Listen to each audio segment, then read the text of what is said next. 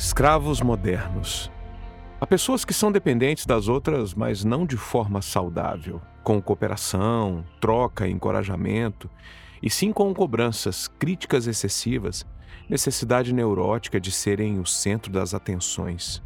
Estão juntas mesmo sabendo que estão se matando. São escravas da era moderna.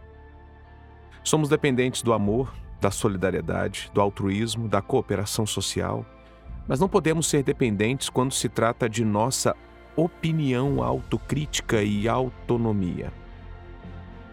Muitas pessoas não têm algema de ferro, mas são vítimas das algemas emocionais geradas pelo pacto fatal do gatilho da memória com as janelas traumáticas.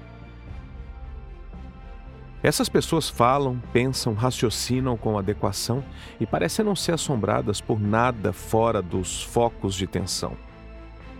Mas quando o pacto do gatilho e das janelas killer ocorre novamente, o demônio da dependência os domina.